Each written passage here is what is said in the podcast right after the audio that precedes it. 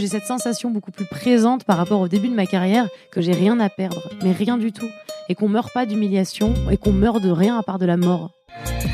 Bienvenue sur Nouvelle École, le podcast pour sortir des sentiers battus où je vais à la rencontre de gens passionnés au parcours atypique. Cette semaine, j'accueille Marion Séclin.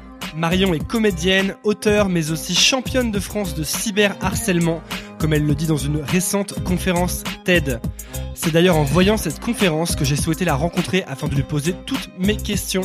On aborde donc sa résilience, puisqu'à la suite d'une vidéo au sujet du harcèlement de rue, Marion a été harcelée inlassablement par des dizaines de milliers de personnes pendant des mois. Mais on aborde aussi et surtout ce qui touche à son métier. Elle m'explique l'importance de lancer et d'entretenir la machine à créativité. On parle du syndrome de l'imposteur et de comment elle a dépassé le sien. On parle de l'importance de se donner les moyens de ses ambitions, de ne pas se trouver d'excuses et de savoir ce qu'on veut. Pensez à vous abonner sur iTunes ou Apple Podcast ou toute autre application de podcast, c'est ce qui m'aide le plus. Et bonne écoute Bonjour Marion Séclin. Oui, c'est un peu con parce qu'on s'est déjà dit bonjour avant, mais Ouais, je c'est- sais. c'est pour le... Bonjour. Euh, bienvenue sur Nouvelle École. Merci. Je suis très content de t'avoir. Marion, donc je te présente rapidement, tu es, euh, tu es comédienne. Oui. Et tu es aussi auteur. Oui. Tu as écrit des scénarios, tu as écrit pour euh, Internet, mais aussi pour le cinéma. Oui. Euh, et moi, je t'ai découvert via Internet. Et après, j'ai réentendu parler de toi parce que tu es aussi conférencière un peu maintenant. On va dire que je m'illustre euh, dans un domaine où les gens ont besoin d'entendre d'autres gens parler parce qu'on n'est pas encore au point et que je fais partie des pionnières de l'expression orale à ce sujet-là. Ouais. Donc on m'appelle pour ça. Tu avais fait un TEDx Ouais, euh, sur euh, donc un truc qui s'est passé avec une vidéo que tu avais sortie chez, pour Mademoiselle exactement. euh, sur le harcèlement de rue. Il y avait eu une réaction d'un youtubeur qui s'appelle le Raptor Dissident et après tu t'es fait harceler cyber. Ça se dit? Non, ça se dit cyberharceler. cyberharcelé. Pendant, très, pendant longtemps et très intensément. Oui, ça continue toujours un petit peu. C'est toujours, j'ai une sorte de fond, tu sais, comme quand tu crois que t'es guéri de ton rhume, mais quand tu, quand tu tout sautes, t'as toujours, euh, tu renacles encore un petit peu des glaires. Bah pareil, j'ai toujours un fond de glaire de harcèlement. euh, Une remontée de drogue, mais négative. Ouais, une remontée de, une remontée de, de drogue négative, ouais. Non, je préfère les comparer à des glaires. C'est toujours un, un petit fond de, ah merde, j'ai encore un truc dans la gorge. Il y a encore euh, des moments où je vais faire des choses assez inoffensives, comme par exemple des stories sur Instagram, et où je vais avoir une sorte de fond de communauté qui, déti- qui, qui me déteste. Les pouces rouges, notamment, sont toujours un, un gros sujet. Donc c'est des gens qui te suivent pour pouvoir te détester. Exactement. Exactement. Et euh, je, en fait, moi, quand j'ai dit à quelques personnes que j'invitais Marion Séclin, on m'a dit, oh là là, mais tu vas te prendre euh, euh, les haters, etc. Ouais, ah oui, d'accord, parce que tout, oui, c'est vrai que tous ceux qui me frôlent, euh, ils sont. Il y a Mais pas longtemps, j'ai sorti ma chaîne et il y a McFly et Carlito qui m'ont posé un petit cœur d'encouragement. Et la plupart des commentaires sous leur petit cœur d'encouragement, c'est putain, vous me décevez tellement. McFly et Carlito, que tu connais quand même depuis un moment maintenant, non? Ouais, un petit peu, ouais. En tout cas, que c'est des mecs euh, qui m'ont apporté leur soutien personnel, qui sont des gars vraiment sympas et, et avec qui j'ai une très bonne relation, quoi. Donc euh, c'était chou d'avoir un cœur sous ma vidéo et j'ai j'ai eu le droit à, à des gars qui disent euh, franchement vous me décevez trop, genre vous soutenez Marion Séclin. J'espère qu'ils s'en foutent. Ah, je pense qu'ils s'en foutent. Euh, D'ailleurs, je voulais parler de ça. Tu lances ta chaîne YouTube Oui, début d'année 2018. première sur le buzz. Voilà, et je voulais te demander pourquoi avoir attendu si longtemps pour lancer une chaîne YouTube? Déjà, j'ai mis du temps avant de me trouver légitime à le faire. C'est-à-dire que j'avais pas eu l'idée en premier et j'avais pas d'idée de quoi faire sur ma chaîne. Je, me, je savais que si je faisais quelque chose, ce serait un truc déjà fait. J'ai mis du temps à trouver vraiment ce que j'avais moins envie de faire, qui me ressemblait, euh, que j'ai commencé à développer sur Mademoiselle beaucoup. Et je me disais aussi, j'aime bien Mademoiselle parce que je le fais pour des gens qui sont déjà là et qui viennent chercher un contenu. Donc mon contenu vient compléter un truc qu'ils viennent rechercher. Tu veux du divertissement, tu vas trouver un tuto coiffure, une vidéo sur le féminisme, une vidéo MacGyver, et puis tu vois, voilà, t'auras un truc complet. Et je me disais, mais qui suis-je pour ouvrir ma chaîne et dire aux gens, intéressez-vous à moi? Et en fait, il y avait un truc de mis de peur que j'expliquais par une sorte d'humilité qui était assez fausse finalement. Je faisais genre, euh, non, mais attends, euh, qui je suis pour ouvrir ma chaîne? Enfin, les gens vont pas être intéressés par moi. euh, c'est quand même sacrément orgueilleux d'imaginer que. Puis en fait, c'était juste que j'étais pas prête du tout. Ensuite, il y a eu ma petite, euh, ma petite aventure et j'ai plus envie du tout. Je me suis dit, bah, je vais, je vais pas. C'est horrible de dire ça. Je vais pas donner le bâton pour me faire battre, mais en fait, c'était devenu ça, quoi. Respirer était, était donner le bâton pour me faire battre. Donc, J'ai j'ai essayé de la, de la jouer profil bas, en tout cas autant que je pouvais. Puis aujourd'hui, je me suis dit, j'ai plein d'idées, de trucs plus ou moins difficiles à faire. Je m'en fiche de les faire avec des moyens nuls. C'est-à-dire que ça y est, j'ai fait ma place sur Internet. J'ai le droit de faire ce que je veux sur Internet. J'ai le droit de demander la permission à personne. Et il y a des gens qui seraient ravis de savoir ce que je fais sur Internet. Et surtout, j'en ai marre d'attendre après des grandes entreprises ou d'autres gens pour faire ce que j'ai envie de faire. Il y a des vidéos qui nécessitent un face caméra, des vidéos qui nécessitent des champs contre champs, et je me disais, je m'en fous, je vais les faire. En fait, j'avais besoin de relancer ma machine à créativité. Et donc, je me disais, il faut que je lance des vidéos, parce que comme ça, j'aurai des idées, et d'idée en idée, j'aurai d'autres idées. Et c'est vraiment plus pour les mêmes enjeux. Je fais plus une chaîne YouTube parce que je me dis je veux devenir youtubeuse et j'ai envie de gagner ma vie comme ça. Je fais une chaîne YouTube parce que j'ai envie de mettre mes idées quelque part. Tu vois? Donc tu poursuis plus le résultat, mais euh, le truc que tu fais tous les jours en fait. Exactement. C'est juste ça. C'est devenu. C'est ça une qui fait que tu te donnes l'autorisation? Ouais, je crois.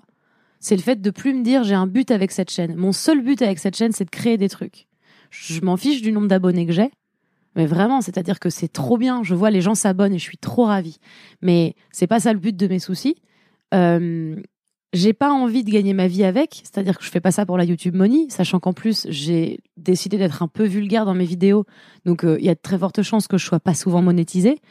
Euh, Parce que quand tu dis des vulgarités, tu n'es pas monétisé sur YouTube? c'est plus difficile. Là, ils ont changé de, depuis l'histoire de Logan Paul, ils ont changé de politique de monétisation.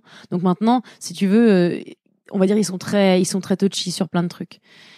Et en fait, je me, je me suis juste dit, j'ai plein d'idées et ce serait facile à faire et ça me ferait rire de le faire et j'ai décidé de me faire rire aussi.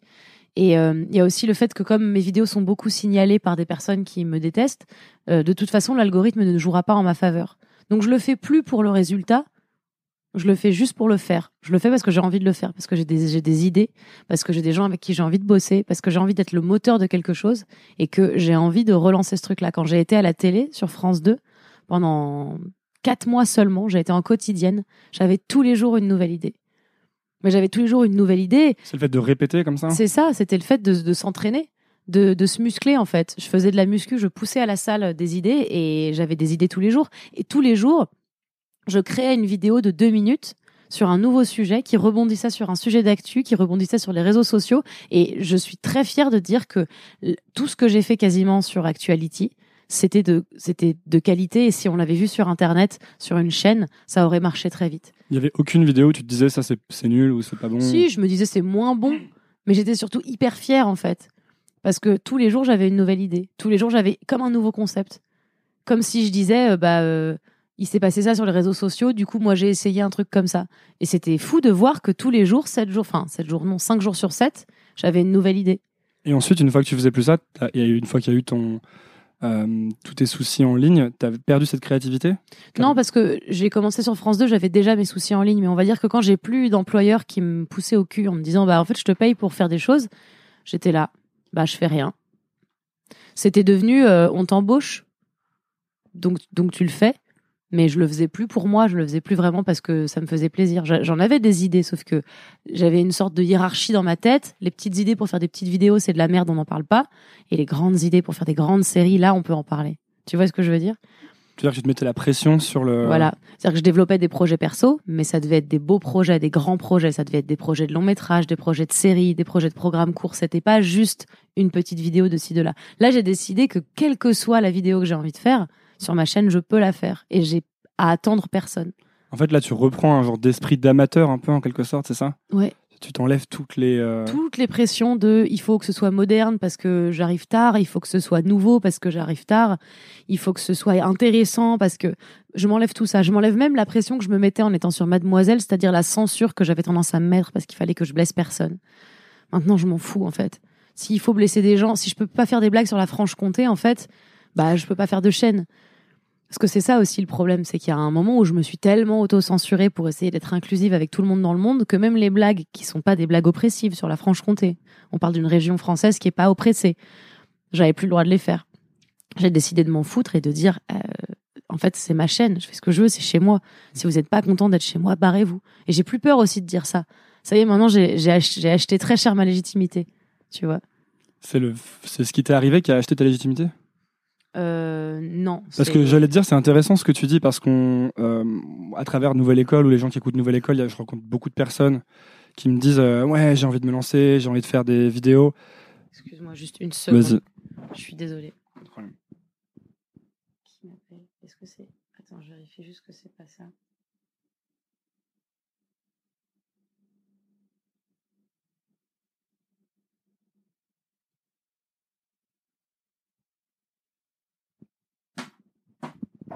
Oui. Bonjour, c'est Marion. Oui. Bonjour. Je voulais juste vérifier que c'était bien vous. Est-ce que je peux vous rappeler plus tard dans la journée? Ok, très bien. Et donc c'est sur ce numéro-là que je vous rappelle, pas l'autre? Ok, d'accord. Bah, je vous rappelle sur celui-ci. Merci beaucoup, à tout à l'heure. Au revoir. Pardon, je voulais être sûre que c'était pas un livreur. Car je suis influenceuse, j'attends des colis. Pour pouvoir faire des stories ensuite. Qu'est-ce que je disais? Tu disais Ah oui, je disais, c'est intéressant ce que tu dis, parce qu'il y a plein de gens qui, qui euh, veulent se lancer, qui n'ont jamais rien fait, qui se disent ouais, mais je suis pas légitime. Euh, tu vois, si je sors un truc, ça va pas être assez bien. Et en fait, on se rend compte que toi, même après des années à sortir des trucs tout le temps, t'as encore un, t'avais encore un complexe de légitimité en fait. Ouais, d'infériorité, mais ça vient de deux choses. Ça vient déjà du fait qu'on m'a rappelé ça toute ma vie, c'est-à-dire que je l'ai pas inventé ce syndrome de l'imposteur. Je suis pas euh, euh, née avec.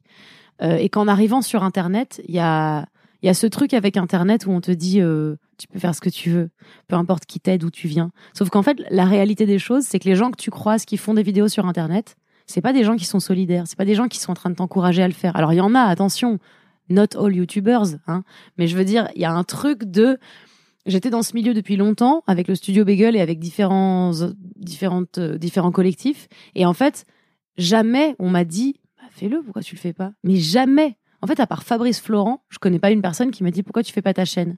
C'était plus des gens qui me posaient la question et qui étaient pas du tout des créateurs eux-mêmes. Ils te disaient quoi du coup? Enfin, tu leur parlais de vouloir faire ça, toi? Non, je leur disais pas. Ou alors, quand j'écrivais des choses, on, on aimait à me dire que j'étais pas trop auteur, ou en tout cas que j'avais pas, j'avais pas l'étiquette. En fait, c'est un milieu comme un autre. Quand t'as pas l'étiquette, t'as pas la légitimité. Donc j'ai mis du temps. Il y a un truc qui m'a vachement touchée, c'est quand j'en ai parlé à ma, à ma sœur et que ma sœur m'a dit, il y a que toi qui crois que t'as pas de légitimité. Elle m'a dit quand j'ai vu ta vidéo et où tu te poses une question sur la légitimité, elle m'a dit ça m'a fait pouffer parce que je voyais vraiment les réactions des gens qui disaient comment d'où t'es pas légitime enfin pardon mais si toi t'es pas légitime alors que ça fait cinq ans que tu fais des vidéos sur internet bah personne sur terre n'est légitime. Et en fait c'était drôle parce que je me rendais compte que c'était vraiment un, un, pro- un problème un peu égocentré tu sais un peu de oh je me pose des questions. Et je sais qu'il y a un côté hyper euh, vic- victimisation quoi. Je me suis victimisée pendant euh, sur ma légitimité en tout cas pendant pendant pas mal de temps parce qu'on m'a jamais dit mais vas-y fais-le franchement on s'en fout. Du coup je me suis dit à moi-même oh non je suis pas légitime mais en fait j'ai perdu un temps fou. Et euh, j'aurais préféré qu'on me bouge tu sais qu'on me secoue un peu. Mais ça, c'est nouveau, non? Ouais, parce que j'ai l'impression que dans ton adolescence, par exemple, ou quand tu étais petite, tu sais, on t'a dit à un moment, enfin, quand t'as dit que tu voulais être comédienne, et euh, il y a eu quand même pas mal d'adversité pour aller jusque-là, non? Ouais il y en a eu pas mal. Genre, euh, ne serait-ce que le fait que, je crois, tes parents n'étaient pas forcément méga chauds. En tout cas, ils ont toujours essayé de faire en sorte que tu fasses d'autres études à côté. ouais Et, euh, et à cette époque-là, t'avais pas de syndrome de l'imposteur? Ou si, justement? Oui et non en fait. C'est-à-dire que déjà je voyais pas où j'allais aller ailleurs. Je j'avais pas d'autre chose que je voulais faire sur Terre. Et ensuite il y a aussi ce truc de je- sais plus trop comment je me sentais à ce moment-là, mais je me suis toujours sentie un petit peu euh, pas assez valeureuse. J'avais pas assez de valeur pour réussir ce genre de choses. Mais je me disais de toute façon je vais y aller, on verra bien. C'était c'est trop bizarre. C'est comme si j'avais pas une, j'avais pas les dents qui rayaient le parquet. J'étais pas euh, la meuf la plus en avant, celle qui parle le plus fort, celle qui veut attirer le plus l'attention, celle qui est comédienne dans l'âme. Sauf que moi, j'y allais en fait. La différence, c'est ça. J'y allais silencieusement. J'y allais en me disant, il y a des gens meilleurs que moi. J'y allais en me disant, oh là là, euh, franchement, si un jour je réussis, je serais trop contente. Qu'est-ce qui fait que tu y allais, toi? Je sais pas. J'étais poussée par une force inexplicable. Vraiment, hein. je me souviens très bien toute ma vie m'être dit, je dirais pas que je suis comédienne tant que je travaillerai pas en tant que comédienne. Donc quand j'ai été serveuse, quand j'ai été visuel merchandiser chez Zadig et Voltaire, quand j'ai payé mes études, à chaque fois qu'on me disait qu'est-ce que tu fais dans la vie, je disais pas je suis comédienne, je disais je suis serveuse, je suis visuel merchandiser. Je disais je fais des études d'art dramatique, j'aimerais être comédienne, mais je disais pas je suis comédienne. Et en fait ça c'était déjà ma première erreur. Ma première erreur c'était de ne pas me donner le titre parce que je l'avais pas le titre, j'avais l'impression de pas le mériter.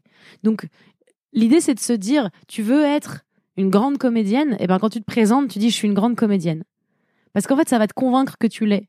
Moi, j'ai mis du temps à faire non, je, je ne vais pas dire que je suis comédienne. Enfin, je, je sers des panachés. Tu veux dire que pré- t'es la première personne à convaincre, c'est ça? Ah ouais, t'es la première personne à convaincre et il faut que tu te, tu te mettes sacrément, faut que t'aies sacrément confiance en toi et que tu te dises mais je vaux tellement le coup. Je, je pense pas que les choses auraient été différentes si j'avais plus eu cette sensation-là, mais, mais je sais que aujourd'hui, maintenant, je le dis. Par exemple, avant de, avant, c'est pareil, quand j'ai été comédienne enfant et que je disais je suis comédienne et je disais parfois j'écris. Mais c'est pas parfois j'écris, en fait, je suis scénariste et je suis auteur. Et c'est juste, tout est dans le titre que tu te donnes. À partir de quand tu peux dire euh, je suis comédienne ou je suis scénariste, je suis auteur? À partir du moment où tu veux l'être. Tu vois ce que je veux dire? Donc si quelqu'un écoute, par exemple, euh, je te parlais d'une personne tout à l'heure qui, euh, qui veut, par exemple, euh, être... euh, Qu'est-ce que je disais Se lancer. Qui veut, qui se lancer, elle veut, non, mais qui veut être auteur, en fait. Hmm. En fait, tu peux dire, à partir du moment où tu as décidé je veux être auteur, tu peux dire je suis auteur. Tu peux dire je suis auteur. Tu faut, faut t'en donner les moyens. Tu peux pas dire je suis auteur et rester ton cul sur ton canapé et dire ah personne euh, personne me, me lit. Mais t'es auteur à partir du moment où tu décides d'écrire. T'es auteur à partir du moment où tu vas et où t'attends pas qu'on vienne te chercher. Parce que j'ai appris aussi un truc avec ces années, c'est que personne t'attend nulle part. Ça n'existe pas quelqu'un qui t'appelle et qui dit oh mon Dieu Marion, c'est toi que que j'attendais. Ouais, on y croit toujours. On se dit toujours, je vais être repéré. Je vais être repéré. Un jour, je rencontrerai quelqu'un qui dira, t'es la, t'es l'actrice que je cherchais, t'es, t'es la comédienne que je voulais, t'es ça. Mais même à titre personnel, dans la vie, personne ne t'attend. Si tu veux quelque chose, il faut un tout petit peu te sortir les doigts du cul. Et c'est ça, en fait, où j'ai un peu de, pas de bienveillance vis-à-vis de mon syndrome de l'imposteur, mais où je me dis, euh, je me suis trop regardée, je me suis trop écoutée pendant toutes ces années à me dire est-ce que j'ai le droit, est-ce que je suis légitime? En fait, on voit souvent le syndrome de l'imposteur comme euh, une sorte de fardeau, mais c'est un fardeau qu'on choisit. C'est horriblement euh, cru ce que je dis, mais faut sortir les doigts du cul en fait. C'est vraiment très important. Et moi, quand je vois toutes les années que j'ai passées à me dire je ne suis pas légitime, que faire, d'autres gens sont meilleurs que moi, si j'avais passé ces années-là à dire allez, on arrête de se regarder deux secondes, on arrête de pleurer sur son sort et on va le faire et on verra une fois qu'on l'aura fait, je pense que ça m'aurait changé vachement ma perception des choses. Donc je suis très heureuse de lancer ma chaîne aujourd'hui avec ce passé-là, puisque du coup les enjeux sont pas les mêmes. Par contre, je suis euh, euh, convaincue que j'ai perdu un temps fou. Et quand je vois quelqu'un qui a un syndrome de l'imposteur, j'ai de l'empathie, je me dis bon, faut que tu t'en sortes, faut que t'arrêtes, mais j'ai aussi envie de lui casser la gueule et de lui dire tu crois que ça t'apporte quoi? En fait, c'est rassurant le syndrome de l'imposteur. Il y a un côté, bah, on se sent pas capable, du coup on prend pas de risque. Tu vois, et il faut réussir à voir le côté pervers de tout ça, le côté pervers de, de, de la tristesse, le côté pervers de la négativité. C'est que oui, on est victime de notre négativité. Mais putain, qu'est-ce qu'on est confortable dedans? On n'a pas envie de changer, on n'a pas envie de se sortir les doigts du cul. C'est ça qu'il faut faire, je pense. Tu dis qu'on prend pas de risque, mais est-ce que c'est pas le, le plus gros risque que tu prends, justement, c'est de pas prendre de risque Puisqu'en fait, il se passe juste rien, quoi. Si, c'est sûr, mais comme tu n'as pas l'adrénaline, Hmm. tu vois, le, le risque, normalement, tu as un truc d'adrénaline et d'excitation. Le fait de pas prendre de risque, c'est un risque qui t'apporte aucune sensation interne, à part être resté sur ton cul et te dire Ah bah au moins il aurait pu m'arriver une bricole. Tu dis que tu as perdu du temps, mais si ça se trouve, tu pas perdu de temps, parce que peut-être qu'il fallait ces années à perdre du temps pour maintenant te dire Oh là là, je veux plus jamais perdre de temps. Je pense, c'est sûr, c'est évident. C'est peut-être la même chose pour les gens qui ont actuellement le syndrome de l'imposteur. Alors après, je trouve que c'est un peu facile comme solution, parce qu'il y a un peu un côté, du coup, euh, Oui. je fous rien. Tout et, arrive pour une raison ouais. et j'attends mon moment, ouais. Non, non, c'est sûr qu'il faut. En fait, il y a un moment où il faut faire un effort conscient. Évidemment, après, on se dit, je suis contente finalement Ça a d'avoir été passé quoi ces pour années. toi Cet effort conscient, en tout cas quand tu as voulu devenir comédienne? Tu dis, il faut se sortir les doigts.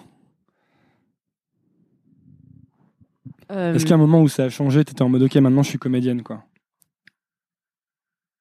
Non, c'est très récent en fait. C'est-à-dire que j'ai fait le métier de comédienne et, euh, et, et cette espèce de, de sensation que je l'avais mérité, que j'avais bossé, c'est que très récent que je l'ai. C'est depuis pas très longtemps. C'est que très récent que je l'ai, ça veut rien dire. C'est récent que j'ai ce sentiment de l'avoir mérité. Mais c'est parce que j'ai dû faire un travail sur moi-même fou en fait. Je me suis laissée vachement guider par tout le début de ma carrière et de ma vie en me disant je rencontre les bonnes personnes, je suis quelqu'un de poli, je suis quelqu'un de professionnel et je suis quelqu'un de, de, de travailleur. Donc j'ai pas eu de problème particulièrement euh, dans le début de ma carrière. Mais tout ce que j'ai réussi à faire, j'avais l'impression de le devoir à quelqu'un d'autre. Et un jour, ça m'a énervé. Je me suis dit, c'est pas vrai en fait. Oui, j'ai Est-ce qu'on rencontré te les fait bonnes sentir personnes. ça ou pas? Non, non, c'est moi, c'est moi toute seule. C'est, ça va avec le syndrome de l'imposteur. C'est, c'est pas grâce à moi, c'est grâce à machin, il m'a pris sous son aile. C'est grâce à truc. Il est, non, excusez-moi. En fait, le fait de savoir jouer, c'est parce que j'ai fait une école d'art dramatique, que j'ai payé, que j'ai travaillé que je sais jouer. Alors oui, quelqu'un m'a mis au bon endroit. Mais ça n'existe pas, les gens qui réussissent tout seuls de toute façon. Donc je vais pas mentir, il y a des gens qui m'ont aidé. Mais maintenant, je sais que je leur dois pas qu'à eux. Tu sais, tu peux être aidé par mille personnes. Si t'as pas de talent, t'as pas de talent. hein. Ça marche pas à tous les coups, mais souvent c'est ça. Tu crois que c'est important de se dire euh, ça, justement, le plus souvent possible Genre, ce que j'ai, je le mérite, etc. Mhm. Il faut être conscient. Il y a qu'un seul secret dans le monde, c'est le travail. Alors, tu Parce peux. que là, tu parlais de talent juste avant. Tu dis quand t'as pas de talent, tu réussis pas. Oui, mais alors, pour moi, le talent, ça se travaille aussi. C'est-à-dire que tu peux pas juste naître et être bon. Ça n'existe pas. Ça existe. Il y a des gens qui sont meilleurs que d'autres. Évidemment, il y en a qui ont plus de capacités que d'autres. Moi, j'ai une bonne mémoire. Je l'ai pas. Je l'ai. Je l'ai eu. Voilà, c'est comme Donc, il y a ça. des gens qui font chance. 2 mètres, c'est plus facile pour jouer au basket, mais ça, Voilà, c'est des ça. prédispositions. Il y a euh, des prédispositions, évidemment, mais il y a un truc qui se travaille vraiment, et le travail et le talent, ça vient un peu ensemble, en fait. T'as des gens qui vont bosser toute leur vie et qui auront jamais vraiment de talent, mais en général, quand t'as euh, la facilité et le travail, il n'y a pas de raison, en fait, que ça fonctionne pas. Ouais, mais du coup, il y a plein de gens l'envie qui d'y aller aussi. l'envie d'y aller? Bah, il faut avoir un peu envie d'y aller. Si tu, si tu te trouves victime de tout, regarde par exemple, je suis une fille très grande. J'ai beaucoup été refusée au cinéma parce que je suis une fille de grande taille. Et que les mecs, dans le cinéma français, ils sont petits. Et comme c'est souvent eux les mecs principaux, enfin les personnages principaux, les mecs, bah on va pas embaucher une comédienne de 2 mètres. Je fais pas 2 mètres, je fais 1 mètre 75. Mais c'est déjà beaucoup plus que la plupart des acteurs français. J'ai été refusée à des castings, à la télé, à des fictions, des trucs que j'aurais tellement aimé faire. Depuis que j'ai 16 ans, je suis refusée parce que je suis grande. Est-ce que je vais chialer sur ma taille tous les jours en me disant non, je suis trop grande, c'est horrible? Je peux, effectivement, si je me cherche des excuses. Mais j'ai décidé de me dire c'est pas grave, j'écrirai des, j'écrirai des fictions dans lesquelles les personnages principaux, ce sera moi. Du coup, c'est moi qui embaucherai des acteurs qui seront grands ou petits, ou ce sera mon choix. Tu prends en main le truc. Quoi. Ouais, c'est ça. C'est juste décider d'être à un moment un peu ton. comprendre que tu as un impact vraiment. Et euh, le talent, le travail, c'est des choses qui se bossent. Tu vois ce que je veux dire? Même la manière de bosser. Être pas trop dur avec toi-même aussi. C'est ça qui est important. Moi, je, je suis entourée de plein de gens qui me disent qu'ils sont jamais satisfaits de leur travail. Toi, t'es satisfaite? Ça m'arrive de pas l'être, mais je sais que le mieux est l'ennemi du bien. Je sais qu'à vouloir toujours, toujours, toujours faire mieux, je vais me retrouver à plus jamais vouloir faire un truc qui me plaît, à plus jamais vouloir rien faire, parce que ce sera pas parfait. C'est pareil, ça aussi, c'est avec les années que j'ai appris à plus vouloir faire des trucs parfaits. Ça n'existe pas parfait. Ce sera de toute façon un truc qui va déplaire à quelqu'un. Et dans ma situation, si tu veux, une fois que j'ai connu le fait de déplaire à quelqu'un juste en respirant, je me suis dit, bah, c'est foutu maintenant, donc de toute façon, autant, autant que j'y aille à fond. En fait, c'est juste que j'ai cette sensation beaucoup plus présente par rapport au début de ma carrière que j'ai rien à perdre, mais rien du tout. Et qu'on meurt pas d'humiliation, et qu'on meurt pas de, de, de rater, et qu'on, qu'on meurt de rien à part de la mort. T'avais quoi à perdre avant? Je sais pas, j'avais peur. Tu surtout. pensais que t'avais quoi à Ouais, je, perdre je pensais que je j'avais pas j'avais peur de l'échec en fait. J'avais peur de, de rater. C'est parce que j'avais peur. Je sais pas ce que j'avais à perdre, mais avant je me disais euh, non, j'ai pas envie de me faire refuser, euh, j'ai pas envie de me faire recaler. J'ai, euh, enfin moi, voilà, euh, c'est la timidité. Tu te dis aussi que t'as pas les clés des choses. ouais, enfin tu marches sur des œufs au début. Puis c'est c'est c'est difficile aussi que c'est un un métier hyper humiliant parce que c'est toi ton, enfin en tout cas comédienne et auteur aussi un peu, c'est toi ton, ton moyen de gagner de l'argent.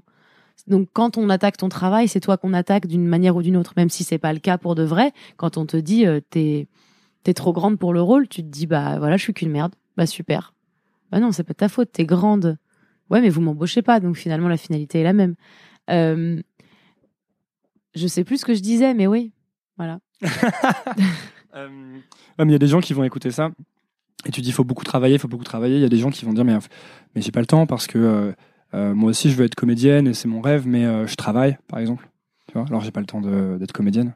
Bah, euh, alors déjà, j'ai une excellente euh, nouvelle, c'est quand on veut, on arrête de se trouver des excuses, parce que je me suis trouvé des excuses pendant longtemps. J'ai fait mon école d'art dramatique que j'ai payée, donc j'étais serveuse, 39 heures à côté de mes cours. Euh, il fallait que je me paye mon loyer et j'habitais à Paris. Donc c'est pareil à tous ceux qui disent oui, mais euh, j'habitais à Paris et je survivais en payant mon école et un loyer avec un SMIC.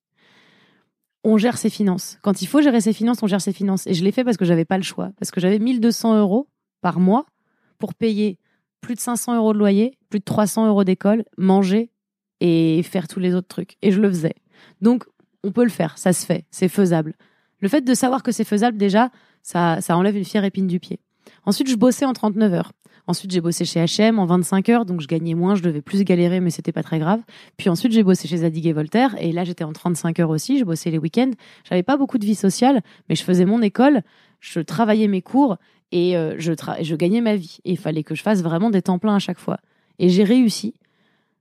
J'ai réussi parce qu'un jour, j'ai pris un risque de me dire, bon, c'est cool, c'est confortable comme situation, euh, je vais diminuer mon contrat, je vais bosser moins, et je vais essayer d'aller plus chercher des choses. Et quand tu vas plus chercher des choses, bah, à un moment, les choses, elles viennent à toi naturellement. Il n'y a pas d'investissement de temps qui sont pas rentables à un moment dans ta vie. Donc tu t'imposes des contraintes pour euh, plus te recentrer sur toi, en fait, sur investir sur toi, c'est ça? C'est ça. Tu te dis, pour le moment, tu as des excuses. Ouais, mais j'ai besoin d'argent. Oui, mais tu survivrais si tu avais 300 euros en moins par mois potentiellement. C'est intéressant ce que tu dis, c'est un peu ce dont, on parlait tout à l'heure sur le fait de gagner exprès moins d'argent, tu sais. Je te disais que j'essaie de gagner enfin, moins d'argent en fait parce que sinon, euh, je, crois que tu peux vite, euh, bah, tu peux vite commencer à trouver des excuses.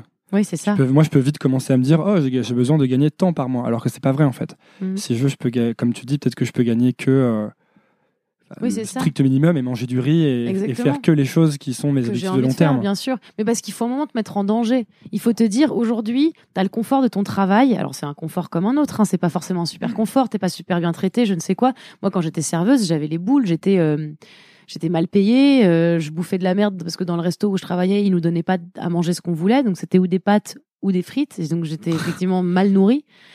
Euh, je bossais là-bas beaucoup. Il y avait plein de situations qui m'emmerdaient, mais c'était confortable. J'avais un contrat, j'allais pas être virée du jour au lendemain. J'avais de l'argent, j'avais l'assurance maladie si jamais je tombais malade. Enfin, donc finalement, ça me poussait pas à aller euh, chercher. Donc, faut rechercher l'inconfort en fait. Peut-être pas l'inconfort, mais faut rechercher un peu l'espèce de sacrifice. Les choses arrivent pas d'elles-mêmes, surtout pas quand c'est aussi difficile comme métier. On parle pas d'un métier euh, accessible. On parle d'un métier où quand la réussite elle est là, elle est extraordinaire. Tu vois? On parle pas de bosser dans une boîte ou de, fabriquer des chaises. On parle, c'est pas des métiers que je dénigre. Je dis juste que la réussite de, réussite de, fabriquer des chaises, elle est moins haute en termes de, de, de récompense sociale, de d'Oscar, de César, de reconnaissance mondiale que celle d'être comédienne ou d'être scénariste. Donc en fait, tu veux un truc hyper haut dans l'ambition, euh, dans l'imaginaire de l'ambition collectif, collectif. Va falloir aller le chercher c'est pas en étant en train de te dire ouais mais moi j'ai besoin de gagner un smic et puis par contre bah moi les week-ends il est hors de question que je bosse parce que je veux voir mes potes parce que c'est pas possible. Enfin c'est possible mais tu peux pas avoir tout. Va falloir à un moment faire un choix et te dire bon je retire un peu de ce confort non pas pour être dans l'inconfort mais parce que tu trouves une solution de toute façon. Ton espèce de d'esprit de, de de manière de survivre en tant qu'être humain va te faire trouver des solutions. Et moi, j'ai fait des courts métrages d'école, j'ai joué dans des trucs pas payés et je me suis, j'avais envoyé mon CV à plein d'écoles de théâtre, euh, enfin plein d'écoles de, cinéma pour dire si vous cherchez une comédienne. Alors, est-ce qu'il faut euh, commencer gratuitement? Est-ce qu'il faut être gratuit quand tu démarres? Dans la jungle des gens payants, je dirais qu'il faut euh, réussir à tirer ton épingle du jeu. Et je, déteste cette sensation en fait qu'on nivelle par le bas et que comme des gens seraient capables de le faire gratuitement, tu dois toi-même te dévaluer et le faire gratuitement. Parce qu'il y a deux stratégies en fait. Soit tu es gratuit en te disant, bah, vu que je suis gratuit, tout le monde va bien vouloir bosser avec moi. Soit tu te fais vraiment payer et du coup tu te positionnes comme professionnel en te disant, euh, bah, on va savoir que je suis un professionnel. L'idée, c'est pas de te vendre gratuitement, c'est plus d'aller bosser avec des gens sur l'échange, par exemple. Quand j'ai commencé à faire des photos de mannequins, j'avais besoin qu'un photographe prenne des photos de moi au début. Donc autant ma performance était gratuite, autant la sienne était gratuite. Donc j'avais pas l'impression d'avoir d'évaluer mon, métier en disant j'ai fait des photos gratuites. C'était juste j'ai besoin d'images de moi et toi tu as besoin de prendre quelqu'un en photo. On va se rendre ce service-là. Et c'est pareil quand tu fais un court métrage d'une école de cinéma, c'est pas des gens qui sont payés. Donc ils vont pas enfin c'est pas des c'est des trucs à but non lucratif. Pour moi, il faut qu'à un moment, tu sois prête à être dans une démarche de but à but non lucratif et te dire, pour avoir une sorte de premier pas dedans, il faut que je passe du temps à essayer d'avoir des images de moi. Moi, j'ai eu des photos de moi d'abord. Ensuite, j'ai ouvert un book sur un site qui s'appelle book.fr euh, que je payais tous les ans. C'était un site payant. Et euh, de là, j'avais des photographes qui, qui me contactaient. J'ai commencé à gagner ma vie en étant mannequin. J'ai commencé à intégrer des agences aussi. Donc, en fait, j'ai dû d'abord commencer avec l'échange. T'as jamais, tu t'es jamais dit en fait, euh, enfin t'as jamais douté à te dire, mais enfin je me suis gouré, je devrais pas être comédienne et je devrais retourner faire autre chose? Non jamais. Je me suis jamais dit je me suis gouré ou je me suis jamais dit je suis au mauvais endroit, mais je me suis toujours dit et quand bien même je me serais gouré, je vois pas ce que je peux foutre d'autre. J'avais rien envie de faire d'autre en fait. J'avais pas la même envie, j'avais pas la même euh, le même désir, l'espèce de petite chaleur dans le bas ventre, celle où tu te dis genre c'est tellement ça que je veux faire dans ma vie. Ça c'est ce que tu ressens quand tu joues. Ah, c'est ce que je ressens quand je joue, quand juste je réfléchis à jouer, quand je pense à jouer, quand je prépare un texte, quand je quand j'écris, c'est ce que je réfléchis à chaque fois en fait. C'est c'est quand je me réveille le matin avec la joie ultime de me dire c'est ce métier que je fais. Et en fait, je pourrais faire mille autres choses parce que je suis passionnée par plein de trucs, je suis très curieuse. Mais ce serait jamais avec la même sensation. Donc tant que je peux faire ça avec cette sensation, tant que je suis pas usée jusqu'à la sève, je continuerai à faire ça, c'est sûr. D'ailleurs, tu parlais de reconnaissance. La reconnaissance, c'est un des trucs qui te, qui te motive. Ah oui. Ah oui. Moi, je suis un, je suis un gros bébé en fait avec la reconnaissance. Déjà, j'ai un peu, j'ai besoin de reconnaissance de l'autorité, de ce qui fait foi d'autorité. Genre les euh, Césars. Genre les, non parce que oui les alors les récompenses reconnues par, mais plus genre mes parents, tu sais. Genre c'est vraiment con, hein, c'est vraiment. D'ailleurs, ils en sont où tes parents par rapport à puisqu'ils étaient pas méga chauds. Euh Eh ben, ils m'ont vu à la télé, donc ça va. Non, je rigole. Euh, si, c'est vrai. Pour, pour la plupart d'entre eux, je dis la plupart d'entre eux comme si c'était 18. Mais pour mon grand-père, par exemple, le fait de me voir à la télévision, ça a fait un truc de OK, elle fait un vrai métier. Non, il y a encore cette, euh, il y a encore ce pouvoir des, des trucs établis comme euh, si ton nom passe dans la presse, dans le monde, par exemple. Ouais, c'est ça. Tout le monde va dire, ouais, il est sérieux. Oh, mon grand-père écoute France Inter et quand il parle de moi sur France Inter, il m'envoie un texto en disant, alors, de telle heure à telle heure, on a parlé de toi sur France Inter. Alors que tu peux avoir 100 millions de vues sur YouTube, il y a peut-être euh, il y a peut-être 10 000 personnes qui Oui, ou alors que genre j'ai fait un TED par exemple, tu vois. Moi je, je, trouve ça drôle. Donc déjà il y a un truc d'échelle qui fait que mes, mes, parents se rendent compte que j'ai réussi et que je mène ma barque. Euh, et ils sont ils sont super fiers aujourd'hui. Donc il y a un côté validation quand tu prouves que mais je pense qu'en fait, le pire, c'est qu'ils se rendent pas du tout compte de tout ce qu'ils m'ont fait. C'est-à-dire que je peux pas les porter responsables de tout ce qu'ils m'ont dit et de tous les bâtons qu'ils m'ont mis dans les roues. Parce que eux, à tous les moments où ils l'ont fait, ils l'ont fait pour mon bien. Je crois que j'ai eu la chance une fois de dire à ma mère que je la trouvais pas encourageante à chaque fois que je faisais quelque chose et que ça me faisait chier. Et elle m'a dit qu'elle était vraiment désolée et que c'était pas du tout ce qu'elle voulait faire. Je sais que c'était pas ce qu'ils voulaient faire ni l'un ni l'autre, que leur but c'était pas que je rate ou que c'était pas euh, que j'arrête de faire ce métier-là, que leur but c'était de me protéger, de faire en sorte que je fasse attention. Mais le problème, c'est que finalement, ils ont quand même un peu chié, ils ont un peu fait l'inverse. Mais euh, du coup, aujourd'hui, ils sont fiers, mais eux, ils se rendent pas compte de la différence entre euh, entre ce qu'ils ont entre la manière dont ils m'ont élevé et ma réussite aujourd'hui, eux, ils se disent c'est normal, on a été des parents cool. Hmm. Et j'ai envie de leur faire, ouh les cocos, ouais, bof. Je pense que c'est un problème pour, euh, pour beaucoup de gens, c'est que souvent les parents vont être une force négative sur les choses que tu veux réussir parce qu'ils ont peur pour toi et qu'ils veulent ta sécurité. Oui. Et en fait, ça devient, c'est un dilemme hyper, euh, hyper difficile à résoudre, quoi. Parce que pour réussir, il faut, il faut te déplaire à tes parents au départ. Oui. Pour avoir peut-être ensuite la chance de, de finir par leur plaire. Ouais. Il y a beaucoup de gens qui me parlent de ça, tu vois, que leurs parents veulent pas, quoi. Ils me disent, euh, par exemple, j'ai une copine qui euh, hésite à se lancer à écrire en freelance. Et elle, a, elle a fait l'erreur ultime d'en parler à sa mère. Et sa mère lui dit, mais tu vas jamais réussir, euh, c'est hyper compliqué, tu pourras jamais gagner ta vie, va plutôt prendre un boulot, tu vois. Et ça, je pense que c'est un problème que beaucoup de gens ont, quoi. Je crois que le vrai problème que les gens ont, et en tout cas que les parents ont, et si jamais les gens qui nous écoutent, il y en a un qui va devenir parent dans pas longtemps, ne faites jamais ça à vos enfants. Oubliez jamais de vouloir le meilleur des gens que vous aimez. C'est-à-dire que je comprends que ce soit inquiétant que ta fille, elle veuille se lancer en freelance un jour et que tu as peur pour elle. Mais la vraie réponse, c'est si ça te rend heureuse, vas-y. Et j'aimerais trop que tous les parents du monde oublient leur inquiétude de connard et décident de dire à leurs enfants si ça te rend heureuse, vas-y. On avisera en fait. On avisera. Il n'y a pas de moment dans la vie où vraiment euh, tu, te dis bah j'ai voulu être comédienne et j'ai échoué, mes parents m'ont abandonné. Ça existe, bien sûr. Je dis pas que ça n'existe pas, mais je dis juste quand tu veux être aimant avec ton enfant, quand tu veux en tout cas avoir un comportement de soutien, vérifie que ça le rend juste heureux et ça serait, ça serait la base de tout. Si je voulais devenir coiffeuse, par exemple, j'avais beaucoup de, dans ma famille de condescendance avec les métiers du service, tu sais, les métiers des, les métiers des autres gens. Parce que du côté de ma mère, on faisait des grandes études. Moi, j'ai été un peu le vilain petit canard de cette famille, puisque moi, j'ai fait une école d'art dramatique. Je voulais être saltimbanque. Donc, mon grand-père qui avait fait Polytechnique, il trouvait ça euh, sacrément bon, peu importe, je n'étais pas très intéressante.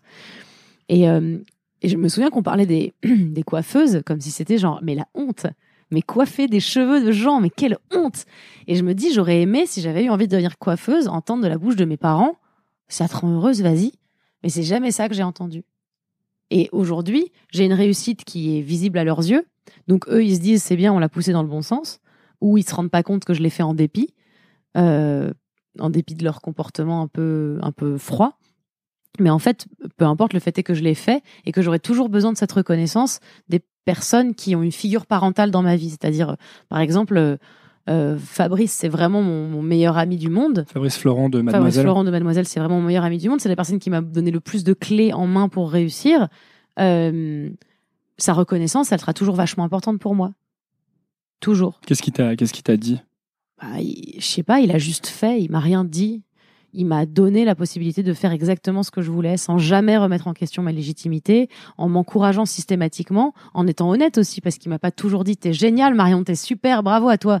Il m'a beaucoup aussi dit euh, attention quand même, en me faisant me remettre en question, en m'ouvrant l'esprit. Il s'en rend potentiellement pas compte, mais il a été, euh, il a été exceptionnel dans ma vie, dans ma carrière. Je serais pas ni l'humain ni l'artiste que je suis aujourd'hui s'il n'était pas passé dans ma vie je serais encore en train de, de me dire non, faudrait peut-être que j'écrive une vidéo. Je serais encore en train de me demander si j'ai le droit de dire que je suis comédienne, tu vois. Tu veux dire que pour les parents, faudrait remettre la le bonheur en priorité par rapport à la sécurité quand on pense à ses gosses quoi. Bah carrément, parce que la vie c'est genre pas méga long quand on réfléchit à la fin. Ah oui, donc t'es content, ton enfant effectivement il a un travail stable, il est heureux? Non, bah on s'en fout, c'est trop tard.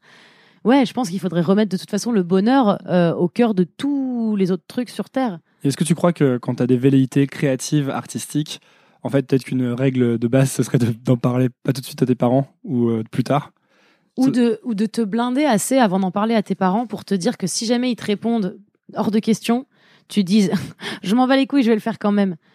Décider, en fait, non pas leur en parler pour avoir leur avis, mais leur en parler pour les tenir au courant. Juste, c'est là pas du tout la même démarche. Ouais, Parce qu'en fait, les parents sont pas spécialement les meilleures personnes pour te donner leur avis, quoi. Bah non, Vu qu'ils ont pas, les- ils ont des intérêts non alignés avec les tiens, en fait. bien sûr. Oh, c'est tout à fait ça. Non, les parents, c'est sympa, mais pas tout le temps, quoi. J'ai rien contre hein, les parents, c'est très sympa d'être un parent, mais euh, euh, faut faire gaffe quand même. Tu peux, en une phrase, tu peux chier ton enfant et toute sa vie, il réfléchira à la phrase qui résonne dans sa tête, quoi. Ouais, mais le problème, c'est que tu sais, à mon avis, tu sais jamais quelle phrase ça va être. Je pense que les parents, euh, moi, les phrases qui m'ont qui m'ont tué, je pense pas qu'ils s'en sont rendus compte sur le moment, tu vois. C'est les petites phrases que tu lâches. Euh, je pense que je sais même pas. Je pense que si un jour j'ai des gosses, on verra.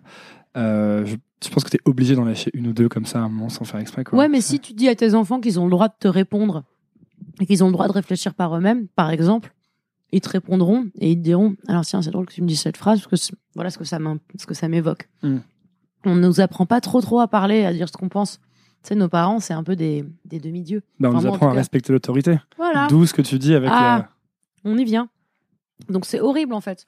À nous apprendre à trop respecter l'autorité et à la respecter comme si c'était un- une sorte de dieu. On se retrouve à, à pas oser dire à nos parents Tu as tort, Marc, et laisse-moi t'expliquer pourquoi. C'est pas, c'est ça. Mais le du coup, vrai tu te dis pas, tu te dis pas euh, quand tu me dis euh, euh, que tu as besoin de reconnaissance et que tu cherches la validation de l'autorité, tu, tu te dis pas du coup ah mais en fait c'est débile parce que je suis en train de faire exactement ce que Je, je sais pas si c'est pas un truc un peu pervers de ma part que de montrer à l'autorité que j'ai bien fait et de lui dire chais. ouais c'est ça j'ai envie de te demander est-ce que du coup à la fin tu te diras est-ce que j'ai vraiment fait les choses pour moi? Alors, je sais que je fais tout pour moi, mais ça fait partie des moteurs que j'ai. C'est à tous les gens qui m'ont mis des bâtons dans les roues, sachant que je leur passe sous le nez à une vitesse folle. C'est aussi de pouvoir leur dire chais. ça veut dire quoi que tu, tu les dépasses tu veux dire? Mhm. Hmm. Dire dans le milieu par exemple de Mes des camarades euh, d'école d'art dramatique, par exemple, qui euh, m'incluaient pas dans les projets, qui trouvaient que je travaillais quand même beaucoup à côté, qui étaient quand même des petits, des petits branle-couilles, qui étaient tout financés par leurs parents et qui avaient zéro tolérance quant à ma situation personnelle. Quand je les croise aujourd'hui, quand j'en croise un ou deux, c'est horrible, mais j'ai dans le regard un- une espèce de satisfaction de dire. euh, tu te souviens quand euh, j'ai dû prendre la tirade, le monologue de Phèdre, parce que personne voulait faire avec moi la scène de Phèdre? Bah moi aujourd'hui j'ai fait mes heures. Ah ça fait quatre ans que je suis intermittente et toi? Ah. Et en fait c'est horrible, c'est un truc de vengeance, mais c'est un moteur comme un autre. C'est un moteur comme un autre de dire à mes parents, vous vous souvenez quand euh, vous m'aidiez pas trop à payer mon école? Hmm, Ouais. Ok. Bah aujourd'hui en fait euh, bah, j'ai plus jamais besoin tu de vous. fonctionnes vachement à l'adversité en fait J'ai l'impression que c'est l'adversité qui fonctionne avec moi plutôt. Moi, en vrai, je suis pas pour. J'aimerais trop que les choses soient faciles et que ce soit cool. Et j'aimerais bien ne pas avoir cet cet esprit de vengeance. Mais tu crois que tu aurais envie de autant de faire les choses? Peut-être pas autant. Parce non. que même dans, quand j'écoutais, j'écoute donc euh, disclaimer, j'ai écouté l'interview de Mademoiselle que j'ai eu Quelle en honte. exclu. Et, euh, et tu racontes que, même, enfin, ça se voit à travers ton parcours, à chaque fois, il y a un côté non, tu peux pas le faire ou tu vas pas y arriver. Et toi, tu dis à chaque fois, si, si, du coup, je vais le faire et je vais y arriver. J'ai l'impression que si quelqu'un t'avait dit au départ, euh, si, si, tu peux le faire, peut-être que tu aurais fait, ah bon, et que tu serais passé à autre chose. C'est un peu ce que je me disais en t'écoutant, tu vois. Peut-être. Mais c'est sûr, de toute façon, si on commence à réécrire l'histoire, euh, je suis potentiellement rien de ce que je suis aujourd'hui. Donc, euh, évidemment, tu as raison. Si on m'avait dit vraiment, allez, vas-y. Hmm. Et peut-être qu'en fait, je serais dix fois plus loin aussi, on sait pas. En fait, je peux pas réécrire Hmm. l'histoire et te dire que je serais différente. Je suis contente de tous ces trucs, de tous ces trucs qui me sont arrivés. Mais c'est vrai que sur le coup, il y a des moments où je me dis, euh, c'est pas désagréable de vivre dans la solidarité, dans dans la, la sympathie, dans, dans l'amour, tu vois ce que je veux dire? Si par exemple j'avais vécu des années d'école avec des gens beaucoup plus sympas, j'aurais peut-être aussi vécu différemment plein de choses et ça aurait été aussi vachement agréable. Aujourd'hui, je suis dans un monde où je suis beaucoup entourée de gens sympas avec qui je bosse, de gens que j'aime vraiment. J'ai trouvé ma tribu d'êtres humains qui m'entourent et qui sont mes, mes êtres humains préférés. Je suis euh, assez comblée là- là-dessus et je me dis c'est agréable comme truc. Pas comment, besoin comment on trouve ça? d'adversité. ça- C'est intéressant ça. Comment on trouve sa tribu? Parce que je remarque qu'à chaque fois que quelqu'un commence à réussir, souvent c'est qu'il a aussi réussi à trouver sa tribu, à trouver des gens qui vont l'aider. Toi, par exemple, peut-être que c'était Mademoiselle ou, ou Fabrice Ah, C'était totalement Mademoiselle, Fabrice et, et les, les nanas de Mademoiselle. Et comment on fait pour euh, Est-ce que c'est c'est pas que de la chance? De, de réussir à trouver sa tribu ou les bonnes personnes en tout cas Bah, en fait, trouver les bonnes personnes, c'est pareil. C'est trouver les personnes qui veulent ton bien, vraiment. Sans aucune. euh, Enfin, pour moi, les bonnes personnes. Évidemment, j'ai été déçue plein de fois en amitié. Je suis quelqu'un de vraiment très. Je suis 100% tout de suite. C'est-à-dire que tout de suite, t'es mon meilleur ami, on part en Camargue. Et par contre, si tu me déçois, je suis, je suis dévastée. Parce que j'imagine qu'a priori, les gens sont gentils. Encore aujourd'hui, quand je donne ma confiance à quelqu'un, c'est parce que a priori, tout le monde il est gentil. Et bah évidemment, je tombe de haut dans plein de cas, mais je me dis c'est pas grave. Au moins, je sais qu'ils sont mes vrais amis et qu'ils sont là. Et ensuite, c'est la différence entre rencontrer des gens qui prennent plaisir à te à te tirer vers le bas ou à te lancer des petits pics. Et puis, t'as ceux qui te jugent pas, ceux qui t'écoutent, ceux qui t'entendent, ceux qui te regardent et ceux qui décident de se dire que quand t'es terriblement à poil et honnête devant eux, ils sont pas en train de faire ah t'es comme ça. Quelqu'un avec qui il n'y a pas de, de, de compétition, euh, quelqu'un qui est capable d'être, enfin oui, juste de dire exactement ce qu'il pense et qui veut ton bien.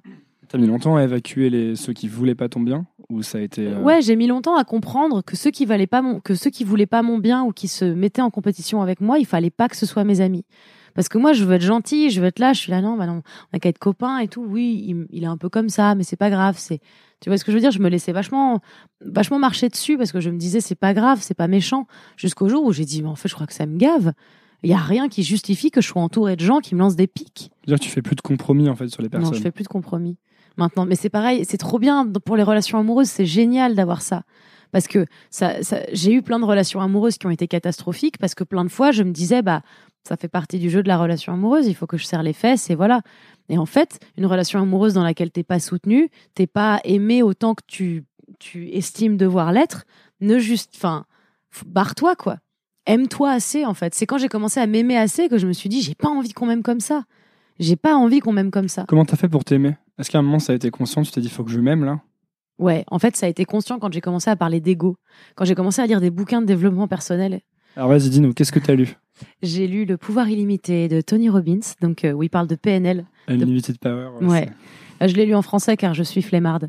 Euh, j'ai lu euh, Changer votre vie de je ne sais plus quoi. Hey, elle s'appelle, je sais plus quoi, c'est quoi son prénom? Je l'ai plus. Et j'ai tout un tas de bouquins dessus euh, sur tout ça. Si j'ai si j'ai lu euh, Think and Grow Rich, réfléchissez. et- Napoleon Hill. Ouais, ouais. C'est où il dit que euh, il faut visualiser ton succès. Ouais, il faut visualiser ton succès.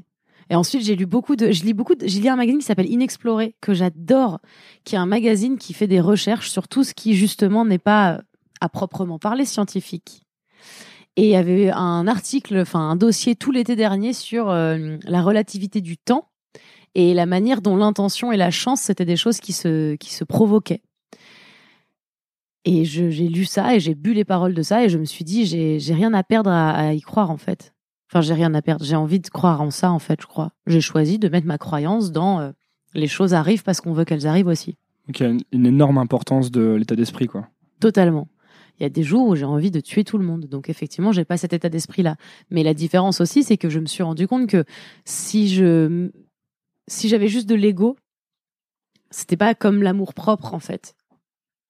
Tu vois ce que je veux Non. dire Euh, Le fait de vouloir Non, mais en ça imposer m'intéresse. parce que le, fait de vouloir en imposer parce que c'est toi, le fait de vouloir gagner des situations, d'avoir un, de pas te remettre en question, c'est un truc d'ego énorme. Moi, je me remets en question depuis la nuit des temps. Je déconstruis tout ce en quoi je crois. À chaque fois, je me dis est-ce que ça c'est comme ça parce que je le perçois comme ça? Est-ce que c'est comme ça parce que on m'a toujours dit que c'était comme ça? Est-ce que les choses sont a priori? Je me pose cette question. Donc déjà, j'ai pas beaucoup d'ego, c'est-à-dire que je suis capable de me remettre en question et quand on me dit t'as tort, je suis capable de dire je t'écoute. Peut-être j'ai tort, c'est vrai. Peut-être que j'ai tort, on sait pas. Mais je suis prête à écouter et à voir et à me forger une opinion. Donc déjà, je me suis débarrassée assez tôt de mon ego et de cette manière que je voulais, enfin, dont on a qu'on a tous de dire euh, non non mais moi j'ai gagné, euh, moi j'ai raison, euh, bah je suis quand même super quoi. Et ensuite je me suis dit qu'est-ce qui fait que j'ai pas confiance en moi? Qu'est-ce qui fait que je suis la personne qui me critique le plus et le plus ouvertement du monde? Et qu'est-ce qui fait qu'à chaque fois que je suis dans une situation, j'ai une voix dans ma tête qui me dit t'es nul à chier la merde. Et je me suis dit c'est parce que je m'apprécie pas énormément. Et tous ces bouquins n'arrêtaient pas de me dire mais aime-toi un peu en fait. Aime-toi parce que t'es cool, t'es bien. Tu sais quoi Au lieu de mettre en avant ce qui va pas chez toi, mets en avant ce qui va chez toi. Au lieu de, de réfléchir à tout ce que t'as échoué, réfléchis à tout ce que t'as réussi de par là. Euh, sois dans la gratitude. Essaye de te satisfaire de ce que t'as aussi. Puis si t'as un truc, tu veux un truc, va le chercher. Et du coup, tous ces bouquins qui disent tous globalement la même chose, c'est-à-dire tout est un système de croyance, à toi de modifier le tien, et tu verras, euh, tes limites, c'est toi qui te les fixes, donc sois pas con. Tous ces trucs-là qui te qui t'invitent à, revoir ta manière de penser la vie, qui t'invitent à revoir ta manière dont tu vois les, les la science aussi, parce que c'est pareil. Tu peux croire euh, tu peux croire au hasard ou tu peux juste croire que tout est fait pour une bonne raison. Tu vois ce que je veux dire? Non Dis-moi. Ok. Il y avait un, un truc qui m'a marqué sur le dossier de Inexploré qui disait, Ah, on entre dans les, on rentre dans les dans les détails, détails. qui disait que quand quelque chose te semble être juste une coïncidence ou un hasard, il faut que tu imagines que toi et cette chose que tu viens de rencontrer viennent de très très loin.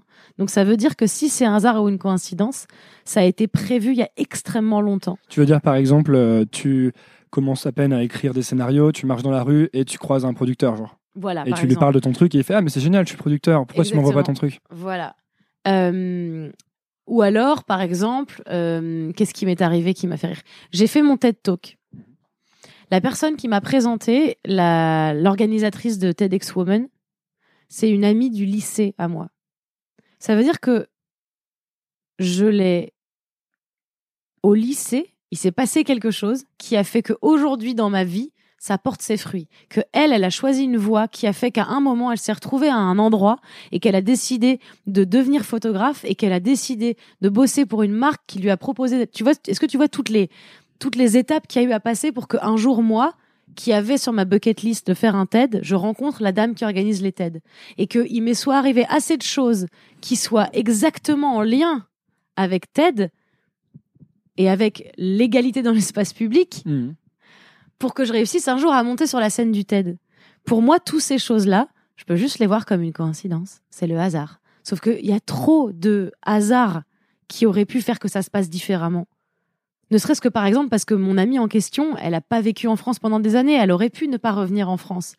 Et je me dis juste, les choses sont faites pour arriver. Ça te dit aussi que tout est à ta portée un peu? Exactement.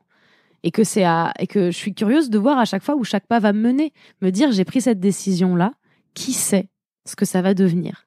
Et j'ai ça écrit à l'intérieur de mes doigts, j'ai try again, fail better, qui veut dire essaye encore mais échoue mieux. Plein de choses que j'ai faites de par des, échecs sont devenus des trucs qui sont des réussites et si j'avais pas échoué à certains moments, à certains endroits, je serais jamais arrivée là où je suis. Donc c'est juste une manière en fait de voir les choses. Au lieu de me dire la vie est une fatalité qui me tombe dessus et j'ai pas le choix, je préfère me dire oh là là, tout est arrivé pour une raison. Et ben dans ce cas-là, je vais le retourner en ma faveur. Est-ce qu'il y a des mauvais conseils que tu entends donner euh, à des gens qui sont dans, qui sont comédiennes ou qui, qui veulent devenir comédiens, comédiennes? Sucer des gens connus. Non, c'est pas trop une, c'est pas vrai. J'ai jamais entendu personne dire ça. Euh, j'ai pas particulièrement entendu de mauvais conseils, mais euh, mais j'entends pas forcément les gens donner les bons conseils.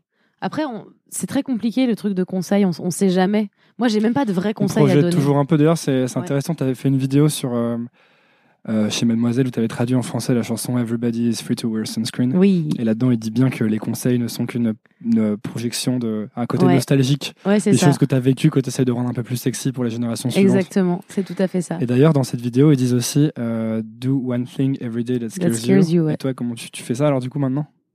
Parce que je sais que tu avais parlé de cette phrase justement. Ouais, en fait, c'est cette phrase qui m'est revenue. Alors, J'étais à Londres et, euh, Donc, traduction, fait une chose par jour qui te fasse. enfin, qui te fait peur, ouais. qui te fait peur. Et j'étais dans ma tête en train de. J'ai une très bonne mémoire auditive de tout ce que j'ai entendu. Genre, j'écoute Christophe Maé chez Franprix, je le connais par cœur, c'est très agaçant. Et du coup, j'ai exactement le ton dans ma tête et je marche dans un parc et je fais Do one Do thing. one thing every day that scares you. Et je me fais Oh putain, cette chanson, oh mon dieu, je la réécoute et je fais Oh putain, non, c'est ouf. C'est ouf cette histoire. Évidemment, j'en parle à Fabrice qui dit Eh, on n'a qu'à faire une vidéo. et euh, évidemment, c'est Fabrice. Mais tu vois, c'est Fabrice, il est comme ça. C'est lui qui m'a transformé le cerveau. C'est lui qui m'a dit d'un simple Eh, j'ai une histoire avec un sachet de thé. Il me fait Fais une vidéo. Eh, j'ai envie de bah, fais une vidéo. Et voilà, c'est lui qui m'a poussé aussi à transformer mon, mon cerveau et à me dire euh, à chaque fois que j'ai une idée même de merde, à chaque fois que je vis un truc même de merde, à chaque fois que je suis dans une période difficile, j'en fais une vidéo. C'est devenu une déformation professionnelle. Mais bref, donc euh, comment je fais tous les jours un truc qui me fait peur? C'est pas comme ça que je le vois. Je fais pas tous les jours. Eh, qu'est-ce que j'ai fait qui me faisait peur aujourd'hui? C'est juste ce que j'ai fait, c'est plus euh, quand je vais faire quelque chose. Je suis en train d'hésiter de me dire est-ce que je le fais ou pas quand je suis en face de choix importants ou de décisions importantes? Et là, je me rappelle do one thing every day that scares you et je me dis ok j'y vais. Ça t'aide à dire oui aux choses, c'est ça Ça m'aide à dire oui ou à dire non, mais ça m'aide à prendre des vraies décisions et à- aussi à jouer. Ça me l'instinct aussi. Je me suis concentrée aussi sur mon instinct beaucoup. Ça veut dire comment tu fais pour sentir l'instinct. Bah en fait, euh, quand tu as une, t'as une sorte de pressentiment, tu peux lui donner du crédit ou ne pas lui donner du crédit à ton pressentiment et te dire bah je sais pas, j'ai senti ça, peut-être que j'ai tort, peut-être que tu as tort. Si tu es prêt à être surpris plus tard, tu seras surpris plus tard. Mais si sur le coup tu ressens un truc, ça m'est arrivé d'avoir ça sur des gens, d'avoir des, des pressentiments horribles et de le dire et qu'on me dise ta gueule et qu'en fait quelques années après, tout le monde me fasse OK, t'avais raison. Hmm. Je suis là ah, c'est pas pour rien que je sentais un truc bizarre. En fait, maintenant, j'ai décidé de me faire un peu confiance à l'instinct. Il y a plein de, de, de projets. Quand on me les a pitchés, j'ai fait oh là là là là, ça semble galère. Et du coup, j'ai dit non. Et en fait, euh, je suis très contente d'avoir dit non. Moi, j'ai une règle là-dessus, c'est euh, quand euh, t'as envie, de- quand t'as un mauvais pressentiment, il faut toujours dire non. Et quand t'as un bon pressentiment, il faut pas toujours dire oui. ça veut pas dire que ça va marcher. En gros, en général, il faut dire non, quoi, la plupart du temps. Dis non aux gens. À quoi Refuse tout. À quoi t'es devenu euh, Est-ce que t'es devenu meilleur avec le fait de dire non, avec le temps? Je suis devenue meilleure, ouais, à me vendre. Je suis devenue meilleure à me vendre et surtout à ne pas vendre mes convictions. Tu vois ce que je veux dire? C'est-à-dire qu'à force de dire non à des projets, un jour, j'ai compris que peu importe la valeur, bon, je l'avais compris vite, mais peu importe la valeur du butin qu'on m'offre, euh, ce qui me coûte le plus cher, c'est, enfin, ce qui met le plus cher à mes yeux, c'est mes convictions.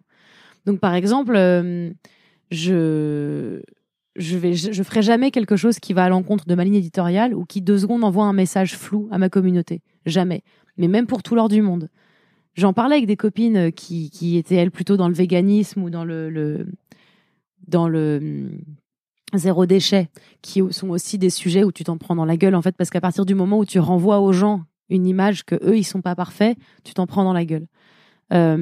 Et je leur disais à combien elles sont vos croyances? Ah tiens, t'es végane. Pour combien tu vas euh, au festival où ils tuent des chiens en Chine et tu deviens l'égérie? Et en fait, on s'est rendu compte que quand on a des convictions comme ça, tout l'or du monde n'achète pas ça. Du coup, le fait de savoir dire non, de dire non parce qu'en fait, je le ferai pas parce que j'ai des convictions, mais même pour plus d'argent, ou alors le dire ok, je le ferai. Par contre, je veux plus d'argent parce que ça va me demander un investissement, etc., etc. Le fait de savoir dire non, ça te permet aussi de savoir dire oui et à quelles conditions. Le fait de dire un jour c'est pas grave si je perds de l'argent c'est pas grave si je fais pas cette pub pour euh, ce truc parce qu'en fait ce truc là pour rien au monde je le voudrais c'est pas grave si je suis pas partagé par les sites les plus putaclic de, du monde parce que c'est pas ça mon but c'est pas d'être partagé par des sites putaclic c'est de délivrer un message donc je préfère qu'il soit délivré dans un endroit où il sera accueilli correctement En fait, c'est toujours une vision long terme. c'est ça C'est quoi le message? Le message? T'as dit délivrer un message. moi mon message c'est qu'on est tous des humains c'est que les meufs sont des mecs comme les autres et que et que c'est et qu'il est hors de question qu'on continue à se faire bolosser qu'on est hors de question que les femmes continuent à être une espèce en voie enfin en- menacée quoi. C'est pas possible. Et euh, que les mecs continuent aussi à être une espèce euh, bolossée aussi par une. Enfin, c'est c'est chiant, c'est juste chiant. Moi, j'ai très envie de, de de déconstruire tout ça et de dire aux gars, allez, vous vous pleurez si vous voulez, vous avez pas de muscles, on s'en bat les couilles. Moi, si j'ai envie d'avoir des muscles, c'est cool. Si j'ai envie de dire le mot couille parce que j'en ai, c'est cool. Enfin, juste ayons les mêmes libertés, exactement. C'est ça que je veux. C'est vraiment que les hommes et les femmes aient les mêmes libertés, les mêmes, exactement les mêmes. Et ce qui s'est passé récemment, tes histoires, tes problèmes euh, en ligne avec euh, le harcèlement, ça t'a donné encore plus envie d'aller par là? En tout cas, Est-ce qu'à un, est-ce qu'à un moment tu t'es dit euh, waouh, euh, j'arrête, je sors de l'arène Je peux pas. Ça m'a ennuyé parce que j'étais plus que contactée pour parler de ça, par les médias, par la, la presse, par, euh, par les, les, les, les facs, les, uni- les universités, les endroits où ils veulent que tu parles en général. C'était plus que ça. C'était on a besoin de quelqu'un pour parler féminisme, du coup on a pensé à toi. J'étais là, mais attendez, je suis pas la seule féministe de France en fait, il y en a d'autres. Donc pourquoi ce serait moi? Ça, ça m'a un peu énervé à un moment. Mais après, c'était aussi, j'ai parlé de féminisme, donc en fait, si tu veux, j'ai, ça vient pas de nulle part. hein. Mais par contre, il y a un truc qui est, clair, c'est que c'est ma sœur et elle m'envoie toujours 15 messages en même temps. C'est que j'ai jamais voulu changer d'avis. Jamais ça m'a fait changer d'avis en fait. Jamais je me suis dit je vais arrêter d'en parler. Ou jamais je me suis dit euh, bon euh, peut-être que je vais en parler plus discrètement ou je vais me faire discrète. C'était pas possible, je pouvais pas faire autrement en fait. J'avais pas le choix.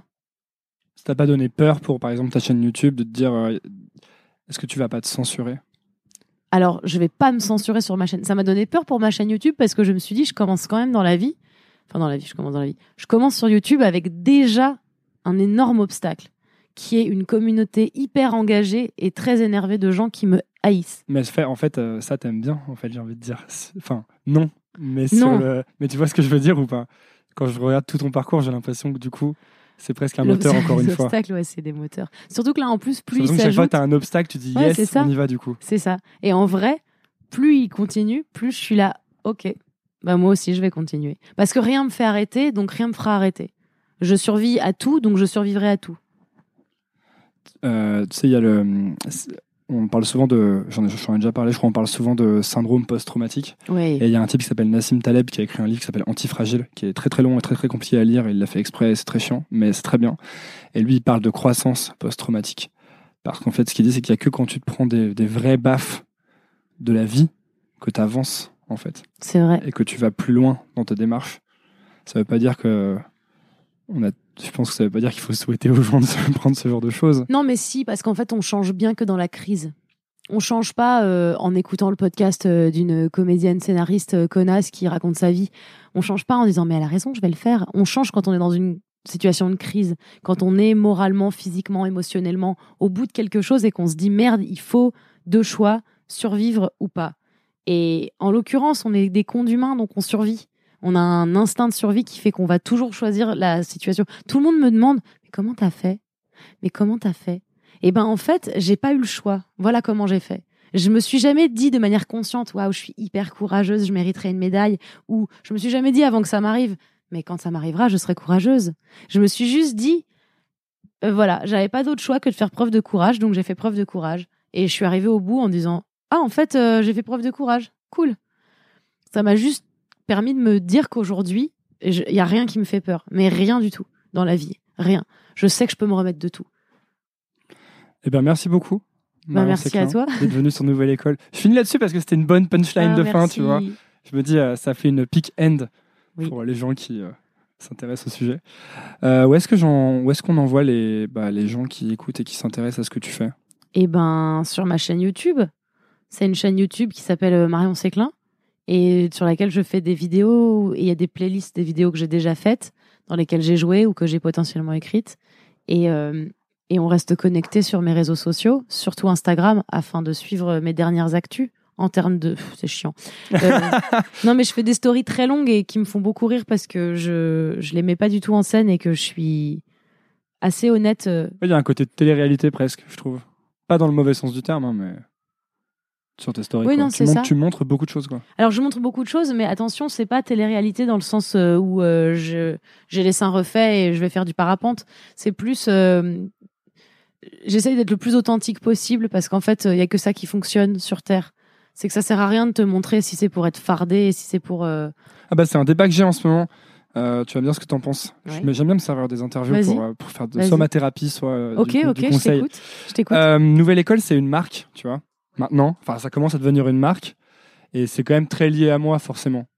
Et je suis toujours dans l'hésitation de euh, est-ce que je dois que faire du contenu, genre euh, la quote de Marion Séclin, tu vois, genre euh, motive-toi, sors des sentiers battus, ou est-ce que je dois montrer plus de moi, de ma vie, pas hésiter en fait, à, montrer un maximum de choses, tu vois? Et je suis un peu toujours en train de faire le yo-yo parce que j'ai pas encore décidé.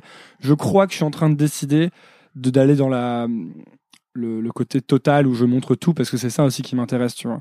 Parce que sinon j'ai l'impression que je vais mettre une barrière. Nouvelle école, c'est une marque et donc euh, c'est pas un truc d'humain que tu peux faire. C'est, tu vois ce que je veux dire ou pas? Oui, je vois. Alors moi, je te donnerais un simple et bon conseil, c'est que les gens vont suivre ce que tu partages parce que tu as un bon angle et parce que c'est cool. Mais plus tu vas en montrer de toi, plus tu vas fédérer. Et ça fédère de voir un vrai humain derrière chaque chose. C'est cool hein, de d'avoir un contenu et de te dire non c'est pas pour moi que les gens me suivent. Mais ça c'est pareil c'est une sorte de fausse humilité. C'est-à-dire que t'as pas envie de te mettre en avant parce que tu te dis euh, oh là là comme ce serait orgueilleux de d'imaginer que ce que j'ai à dire est intéressant.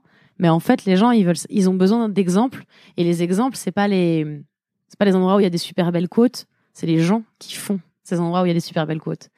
Donc en fait euh, sers-toi d'exemple toi en te disant peut-être je peux être un exemple pour quelqu'un. C'est pas c'est pas orgueilleux d'imaginer être un exemple pour quelqu'un c'est juste dire moi par exemple j'ai manqué d'exemples en grandissant. J'ai manqué de femmes rôle modèle j'en ai eu des hommes rôle modèle c'était trop bien. Sean Connery euh, génial. Harrison Ford trop cool. Sauf qu'à un moment je me suis retrouvée être une meuf et, et plus jeune que ces gens-là. Et je me disais ce serait cool que j'ai une meuf aussi qui a réussi et pas qui a réussi en se faisant voler son prix Nobel ou pas qui a réussi en se faisant écraser par son mari. Ce serait trop bien que euh, j'ai des héros. Et du, du coup, je me suis dit un jour, si je peux être moi ce rôle modèle pour quelqu'un un jour, ce serait pas orgueilleux de me dire bah il vaut mieux que ce soit ça.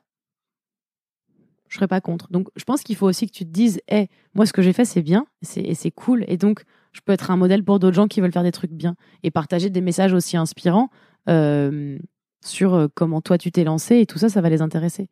Moi, quand je parle dans ma story de, de, de, de pas de maquillage, de pas savoir me faire une routine beauté, de trucs comme ça, je, je sais que je donne aux nanas la possibilité de croire que c'est possible aussi d'être une meuf et de pas savoir faire tout ça. Et ça, c'est important. Les gens ont besoin d'exemplarité. D'ailleurs, c'est euh, c'est ce con de Gandhi, qui a pas oublié d'être con, justement, qui disait c'est pas du tout Gandhi. Si, c'est Gandhi. Gandhi disait Ah non, le. Vas-y, je te laisse. Dis-moi. l'exemple n'est pas le meilleur moyen, c'est le seul moyen. Il y a une euh, histoire où euh, euh, il y a une femme qui vient voir Gandhi qui traverse, qui traverse l'Inde avec son fils. Et elle dit à Gandhi Gandhi, il, faut, il faut que tu m'aides parce que mon fils n'arrête pas de bouffer du sucre et il devient obèse, un truc comme ça. Tu vois. Dis à mon fils d'arrêter de bouffer du sucre. Et Gandhi dit Ok, reviens dans deux semaines. Et la dame retraverse l'Inde et revient avec son fils deux semaines plus tard. Et, et là, Gandhi dit au fils Arrête de bouffer du, sucre. Et la mère lui dit Mais pourquoi vous me l'avez pas dit avant? Il dit Bah, avant de, de pouvoir lui dire, il fallait que j'arrête de bouffer du sucre. Un truc comme ça. Oui, bah c'est ça. Voilà. Bah, Je c'est sais ça. pas si gros. bien raconter l'histoire. Non, mais si, si, l'histoire est bien racontée, mais c'est ça. En gros, c'est pas tant donner l'exemple parce que tu vas, genre, euh, décider d'arrêter de montrer que t'es un être humain normal. C'est juste euh, être l'exemple. C'est pas, c'est cool. Merci beaucoup Bam d'être passé sur Nouvelle École. Merci à toi de Salut, m'avoir Marion. invité chez moi. Yes. Merci d'avoir écouté. Si ça vous a plu, pensez à vous abonner sur iTunes ou Apple Podcast en cherchant Nouvelle École. C'est la première étape. Ensuite, vous pouvez encore plus m'aider en donnant une note au podcast, 5 étoiles de préférence. Ça se passe dans la section avis de iTunes ou de l'application podcast et ça aide beaucoup Nouvelle École. Vous êtes de plus en plus nombreux à suivre et ça me permet d'améliorer sans cesse le podcast. Merci à tous. Nouvelle École, c'est tous les lundis sans faute à 17h. À la semaine prochaine.